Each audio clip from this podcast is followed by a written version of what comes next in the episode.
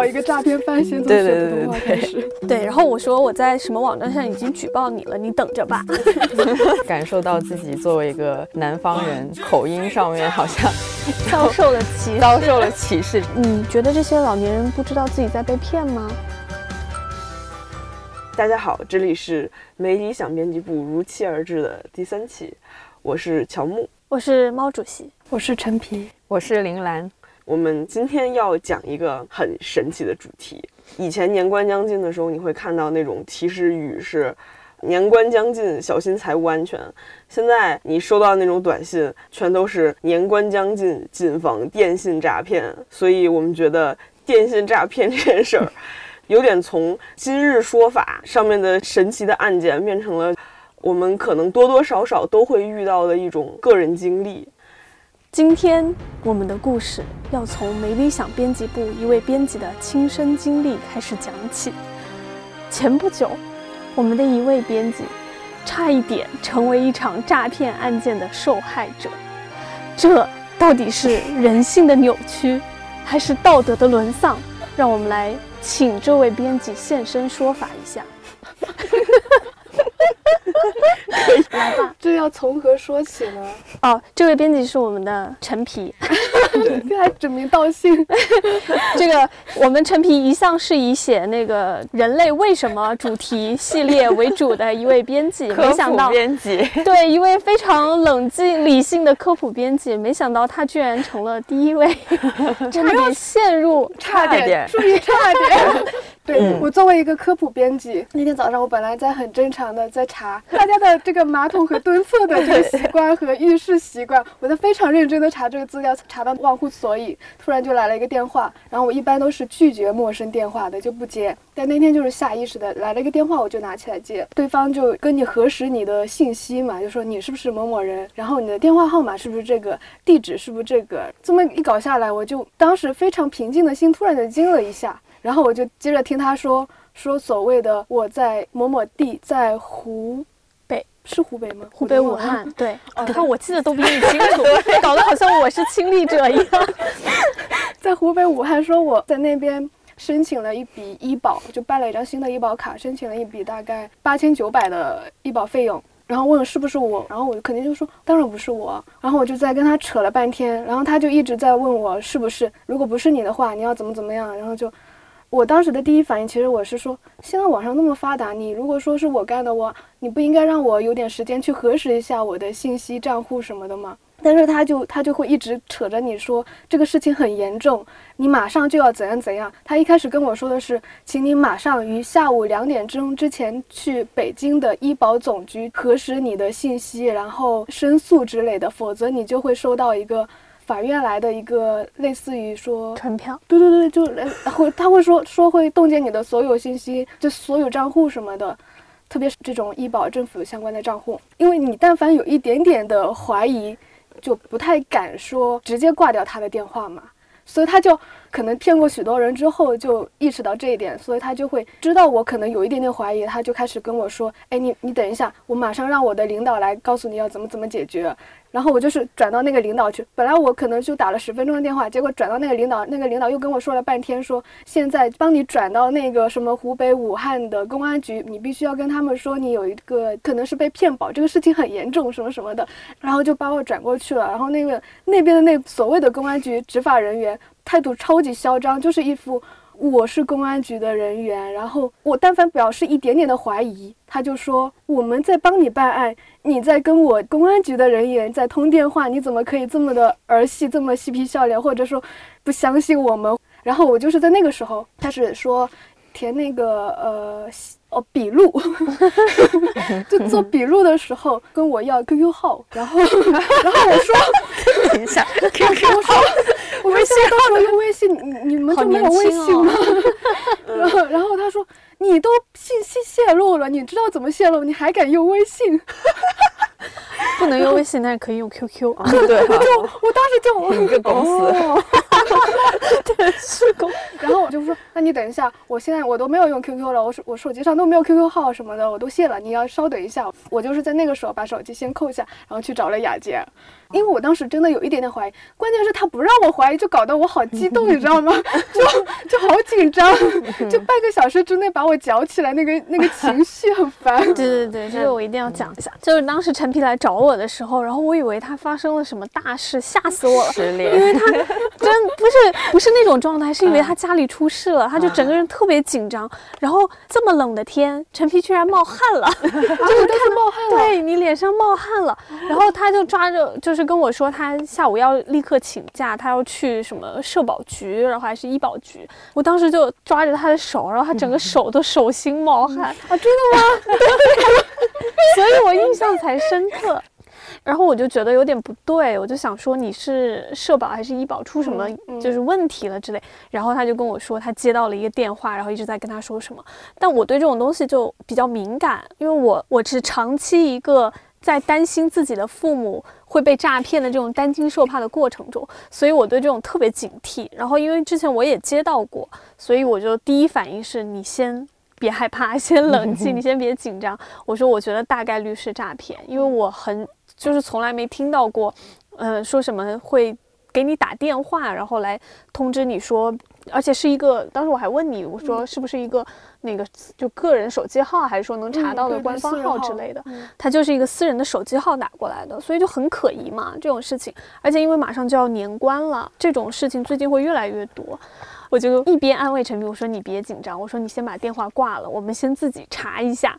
然后我就在网上，我当时的第一反应就是我拼命在网上搜各种各样的那个诈骗新闻，然后还要找那种政府网站的，然后给陈皮看，我说你看别紧张，我们还查到那种也是说辞都一模一样，说是还是湖北，对对 对，湖北武汉的一个什么医保诈骗信息，就特别多这种，然后。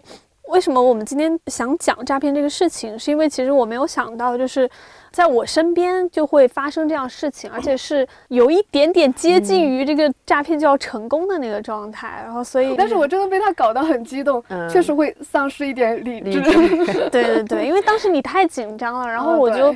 我的想法是一般我接到这种电话，我的第一反应就是挂掉，就是很冷漠的挂掉，因为我我就觉得这种事情不太可能会这种方式，尤其是那种自称什么公安机关啊，然后什么执行部门之类的，会用一个私人手机号跟你去联系，这件事情本身就很奇怪。但这个其实也暴露一个问题，就是我们的这些信息还有那个平时的一些账户之类的，一个是账户安全，当然是一方面，这个其实大家提的也很多，还有一块就是。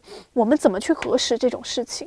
因为你完全不知道应该怎么去。比如说，他真的告诉你你社保医保出问题了，我的第一反应肯定是去核实，但这个核实的渠道怎么样去确认，这也是个问题。当然，最好的方式我觉得还是报警。所以当时 我就跟陈皮一直说：“我说你先跟他说你在北京。”你会先向北京的那个警方去报警，但他们就会说什么发生在湖北的案件，然后只能当地警方处理。但我印象中是记得现在应该是全国联网了。正常来讲，你在比如说北京报警的话，他肯定会去接警，然后会去处理这个事情的。这就是我们编辑一段 神奇的经历。当时这个事情发生之后，我真的是哎呀感慨良多。我当时还想，哎呀天哪，咱们这么单纯，我当然会被骗了。好歹是个做科普内容的编辑，就可能可能失去了理性是怎么回事？对，就可能你之前太过得太过顺利，以至于没有经历过这种诈骗。而且我觉得还有个原因就是，我当时回去之后，周末的时候就跟我父母家人分享这个事情，然后我瞬间就被我弟嘲笑了。他说：“这两年前就有的新闻。” 对呀，真的，网上只要一搜。跳出来一堆，真的建议大家平时多看看新闻，多看看看理想也可以。我就想说这个，因为我平时看到这种我就很讨厌，我是第一反应我就是不看的。嗯，所以我知道有这些事情存在，但是你可能看过一两个骗局，但是你花样太多了。当他用医保，医保是我没有看过的，所以我可能就会有那么一瞬间的在怀疑。嗯，而且跟个人的相关性非常高，就是他们经常会。不知道从什么渠道获取到我们自己的那个隐私信息，对，所以他在给我们报那个的时候，他真的是他在我怀疑的时候，他先给我报的是把我身份证正反面的信息全给我报了一遍。我知道信息都泄露了，但是。当你听到一个陌生人跟你这么隐私的信息，在跟你一条一条的在 描述来，就彻底打 打破了你的那个心理防线。对灵魂拷问的感觉。哇，骗子还真的很会。对，我觉得真的有好主要是有。几个人轮流来给你对，他的这个产业链很长。有不同人设就比较会害怕一点，我觉得是。对，就是扮演角色扮演的效果。乔木和蓝妹都有什么受骗、接近受骗的经历吗？我以前接到过那种电话，就是说有人从海外给我寄过来一个十斤重的包裹，然后他是到付的，然后让我去付邮费，再不付邮费就要没收我的包裹。然后我当时想，你没吧，然后他就愤怒的挂掉了电话。对啊，我记得你之前不是还收到一个什么，你买什么就给你发一条短信，然后说你在哪里购买了水晶蜜橘？然后你必须下一个 i 啊 A P P，然后去查那个订单。我觉得这有点像那种诈骗性质的 app 推销广告，很过分哎。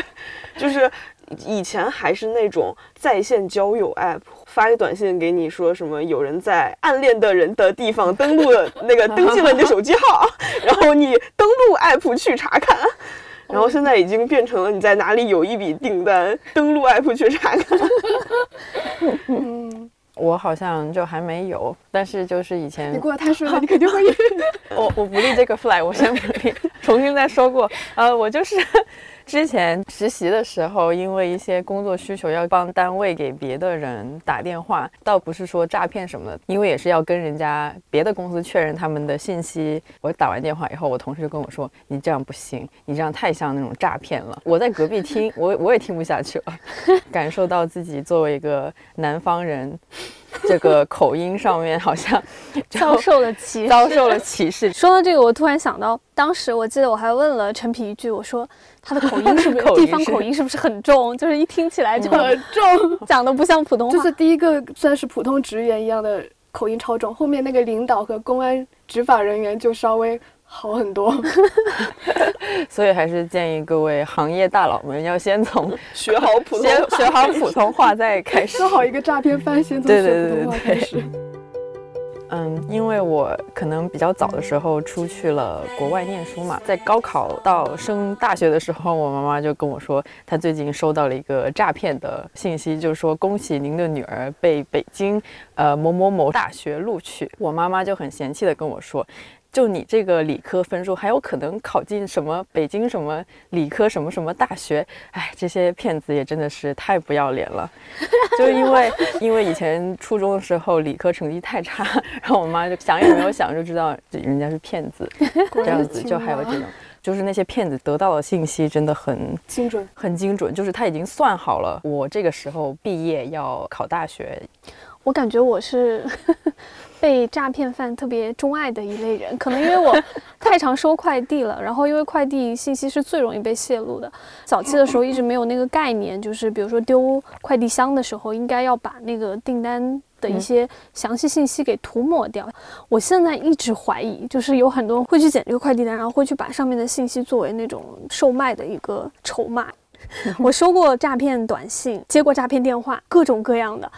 记得我印象特别深的一次，他是说我好像信呃信用卡逾期还是什么，必须联系一个专门的电话，但那个电话一看就是也是那种私人号，我就收这种就收烦了，然后我就挑了一个号码，我就发过去，然后我就说骗子死全家，然后没想到他回复我了，我才我真的没想到对面是个真人，就是我记得有一个来回的那个就是回应的过程，还跟我吵，他说。你自己有没有欠款逾期？有没有借贷？你自己心里没数吗？好冷静哦！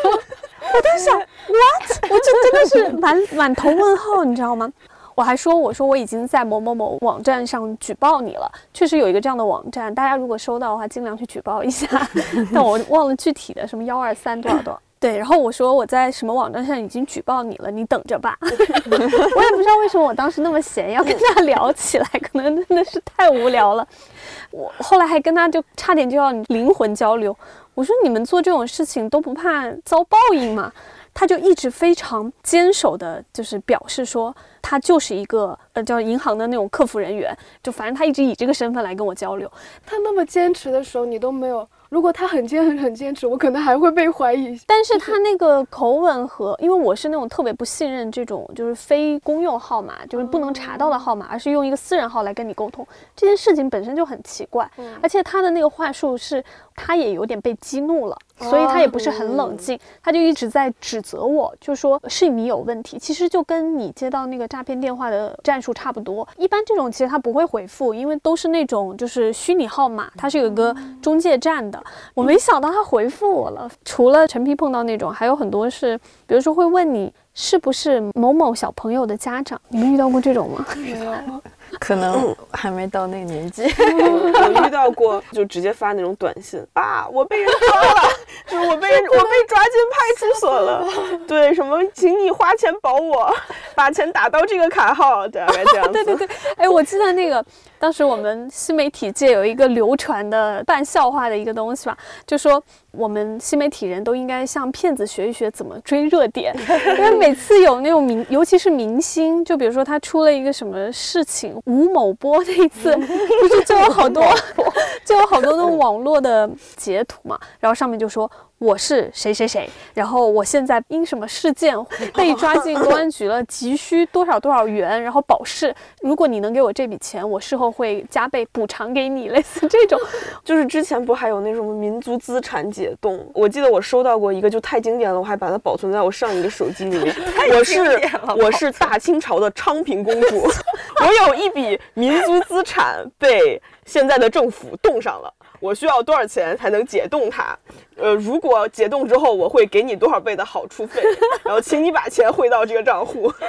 这种真的不是什么行为艺术吗？这是什么？它它是模仿一个穿越的一个剧本吗？不是，不是，就是有点像是现在现在留下来的当年的贵族。哦，就是他可能想按照这个太平公主给自己起个名字，所以管自己叫昌平。那这个骗子还挺有艺术追求，我只能说。想到不会是昌平区吗？就可能我是北京的，所以就是一昌平公主就真的很想笑。就别的地方，别的地方听昌平公主不会那么好笑吧？啊。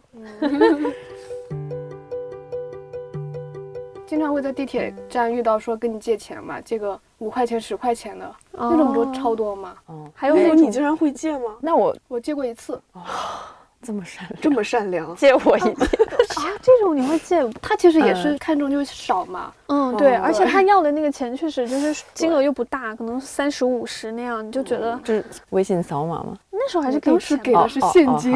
行行行，对哈，这个问题很好。现在的话我也借不出来。对，我现在还在想，现在大家都不带钱，万一路上遇到一个真的乞丐就。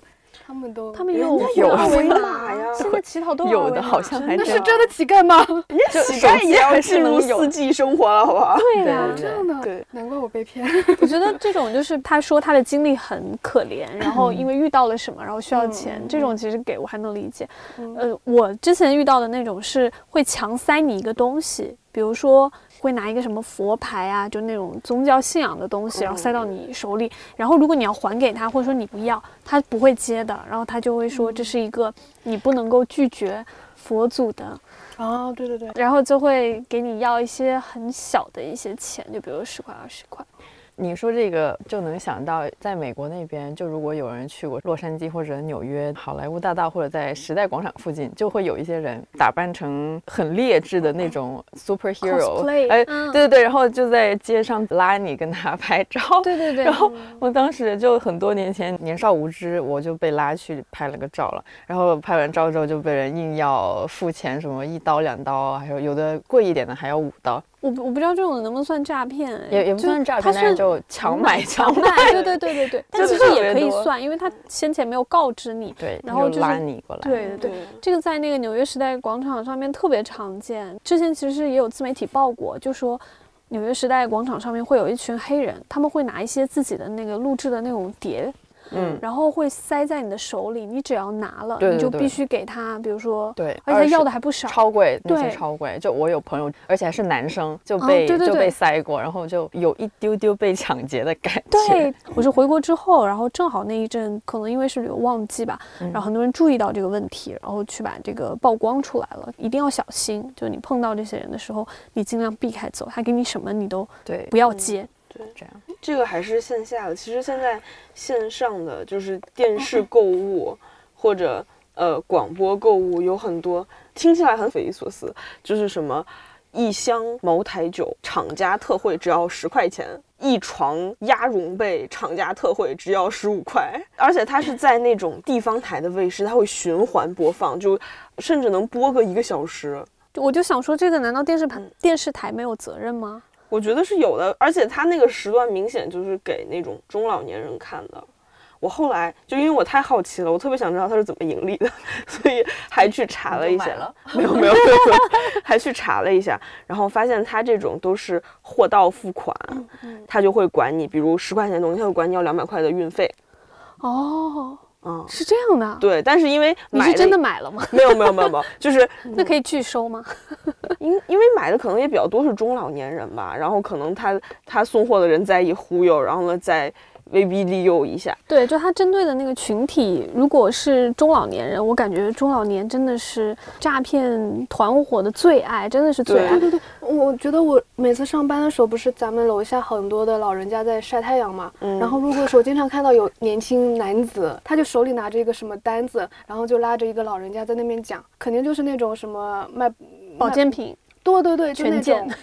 他那边一一片的老人家，他就拉完这个，接接着跟那下一个讲。万一这个老人家相信的话，他还会帮着他跟下面那个人讲。对，他会必须那些药的功功效或是功能卖给老人，然后关键是老人特别的相信，感觉就是一种也反映出他们的一种心理需求吧，就是对于尤其是健康啊、生死这种事情的特别大的一个关注。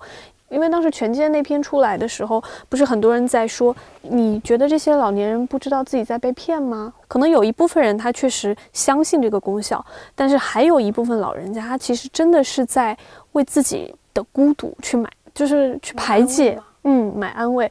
因为那些就像就像你刚才说的那种会去求着他们或者向他们介绍的那种人，他们对这些老年人的心理是一抓一个准的那种感觉。比如说这种难以排解的孤独，他会像一个跟亲儿子似的，就是跪下就叫妈，跪下就叫爹，哇，真的。然后就是付出好多。对，所以为什么他们就说有很多老有的人就会买账。对，而且老人在那个环境下，尤其是特别是那种什么特销会，就把一群老年人招到一块儿，然后那个老年人会有一点点失去理智，因为他们会把那个。哎呀，就跟 我觉得有点像直播，回来了，这不就是看李佳琦直播让我们买口红的时候？请回看上一，期。有一点点，有一点点像，但是他们会确实就是会让你找到那种所谓的存在感，就还跟李佳琦还有点不一样，因为你在现场的时候，他们会大喊出来某某先生或某某老人花多少钱买了什么什么多少套这个产品，然后你知道会形成一种竞争感。其实我们之前不是写那个当代反制的时候说过，这是利用最深刻的那种焦虑，就生老病死的焦虑嘛。但是现在行业变动那么大，很多人我发现他会用一种工作前的这种生活的这种焦虑来诈骗你，就是比如说有新媒体短视频培训，然后让你。成为一个网络红人，或者就是非常轻松就能够一个月赚八千块这样子，怎么怎样？当时我妹妹刚毕业的时候，她就踩了一个这个雷，她就是分很多个级，关键是她什么到最后什么都没交给你，然后你已经录了三四个群，然后等到你反应过来的时候，你已经交了那么多钱了，这个时候退出，你的那个钱已经追不回来了。有一种形式很可怕，就是那个群里其实比如说有一百人啊、大概只有二三十个人是新进群的，剩下那些人都是托。就是会不停的在群里去制造一些虚假的信息，就让你觉得说、啊，这个钱交的是值的，然后我一定要再走到下一步，我才能够获得更大的利益。嗯，不过说起来，我当初会来北京，其实好像也算是被骗过来的。哇，被看理想骗过来，看理想了啦，不要污自己公司哎名。呀，就是你觉得豆人一回来找你，开心。是这样，是当时因为我学新闻的嘛，我觉得文化产业的机会都在北京。然后当时来北京之前，我就先投了很多的简历，先接到的第一批电话里面就有一个公司说是。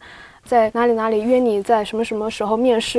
然后他开出的那个条件看起来好像都是挺诱人的，至少对于当时我初出茅庐、经验不多的时候。然后我就是看中了那个工作机会，我就很快就跟我妈说：“我说妈，我大概两个星期之后我就去北京了。”你这个公司是不是同时开了个打印店？那家？关键是我去找这家公司，它在五环外，它就超远，我就风尘仆仆的赶过去。而且我觉得那天好像雾霾还挺大的，我吃了，而且还吃了好多的卡车灰的那个土，好很难受。太关键是跑到那边之后，那边应该是一个居民区，然后那个居民区又很大，然后呢，他又写在某栋楼的。某一不会是传销据点，我听起来好危险啊！对我我不知道是传销还是，反正我知道他是个骗子了。后来你现在安全就好。对，哎呀，活到现在好不容易啊，命途多舛。哎呀，太难了，就是我进去找那家公司也太难找了，他。它就是一个超级简陋的，它就在一层，什么都没有装修。它当时有简单的那个办公桌、电脑的摆设，然后有另一个小房间，然后里面是正在面试，然后我就看到坐了一排的人等着去面试，很快就轮到我去面试，我就进去了，然后就把那个简历给了他，然后那个没带什么材料，然后去楼下没有了，没有了。之前报道过的一个诈骗故事，他被捕是因为一个人开了两个公司，一个公司在楼上，一个打印店在楼下。然后楼上那个公司他就完全没有其他业务，只招聘。应聘者去了之后，他就会找各种名目说你这个资料少，那个资料少。然后应聘者就到楼下去那个打印店去印资料。那个打印店印资料就很贵，就可能几十块钱印一份。但是因为他一想到啊，我去应聘的这个工作，他很高薪。就是我为了为了这个工作损失一点也无所谓嘛，然后呢就复印了，然后再上去交，交完了之后就再也没有答复，就是他就此好像赚了超多钱，对对对对，到最后我也不知道是怎么就落网了，但是我们就在想，他落网是不是因为他这个两个公司是一个人开的，所以他算是诈骗？但如果两个公司是两个人开的呢，他是不是就不算是诈骗？咱们是不是不能说这个？万一真的有人这么干呢？所以。还是提醒各位面试的朋友们，一定 要把资料提高防范意识，提高防范意识。对，我是得到一个答复，说你什么时候来上班。如果我当时说答应去上班，可能就会有后续的一些交钱啊什么乱七八糟的事情吧。但是我当时就拒绝那家公司，然后就接着继续找工作。但听起来他骗了你啥？对，那你就把你骗来北京了是吗？对，我觉得就把他是个骗子。因为他那个公司就完全不像公司啊。然后里面的人取人，你你你以为什么公司都像我们这样一样吗？那天我第一次来面试的时候，然后我就很紧张，这个入口在哪？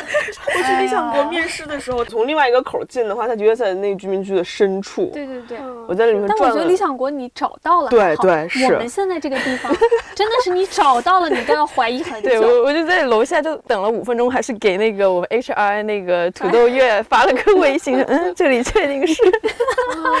对，主要是我们这个大门口特别诡异，对，上面写的是大厦入口，你根本找不到这个大厦入口，关键是。我记得当时那个在还在理想国的时候，不是咱们的技术部要扩招嘛，然后就。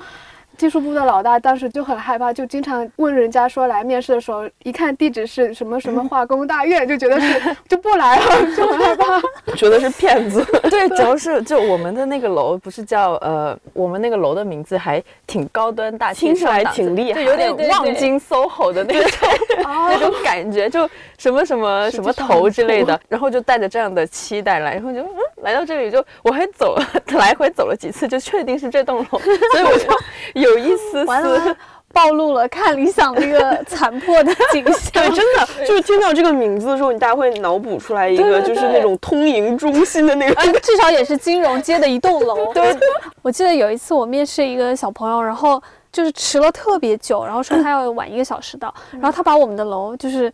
叉叉大厦，然后去掉了前面两个叉叉，然后变成另一栋楼，然后那栋楼可能在三环还是哪里一个比较高大上的地方，是那种正经。感觉我们真的山寨了，我们这就很尴尬了。提高防范意识，谨防电信诈骗。One two three，go。